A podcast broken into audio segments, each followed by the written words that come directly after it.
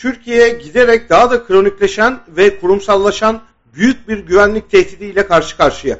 Bu tehdit ve güvenlik sorunu kaldırılmazsa ülkenin daha büyük bir bataklığa sürükleneceği doğru. Peki bu her yurttaşın bekasını yakından ilgilendiren, herkesin bildiği ama dillendirmenin kolay olmadığı sorun ne? Sorumluları kim? Hiç uzağa gitmenize gerek yok. Cevabı mecliste yaşananlara bakınca görüyoruz zaten. Türkiye Büyük Millet Meclisi Genel Kurulu'nda bütçe görüşmelerinin ikinci gününde yaşanan kavgada AKP Bursa Milletvekili Zafer Işık'ın yumruk attığı İyi Parti Trabzon Vekili Hüseyin Örs kalp spazmı nedeniyle hastaneye kaldırıldı. Kalp bile olduğu öğrenilen ve aldığı darbenin ardından fenalaşan Örs az daha yaşamını yitiriyordu. Hastanede elektroşokla müdahale edilerek hayata döndürüldüğü belirtildi. Kavgada vukuatlarıyla tanınan futbolcu eskisi Alpay Özalan yine başrol oynadı. Ortalığı karıştıran da oydu. Örs onu tutmaya çalışırken AKP'li bir diğer vekil tarafından yumruklandı.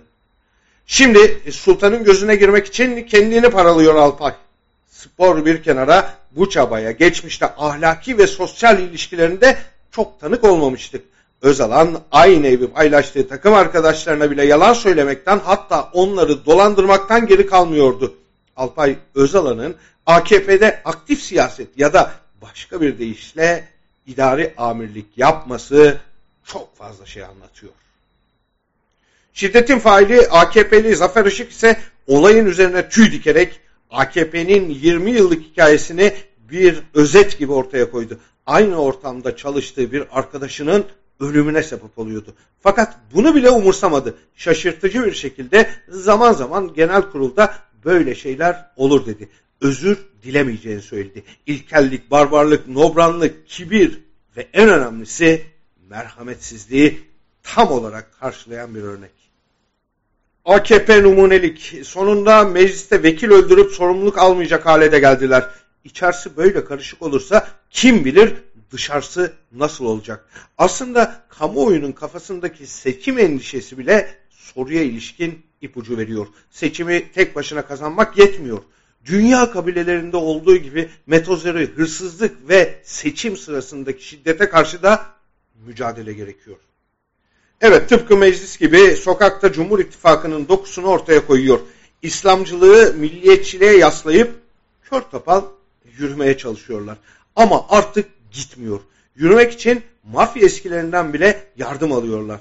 Akıl baştan gitmiş. Toplumun gözünün içine baka baka akıl dışı dayatmalar yapıyorlar. Erdoğan'ı, Bahçeli'si bir oluyorlar, günah keçisi arıyorlar.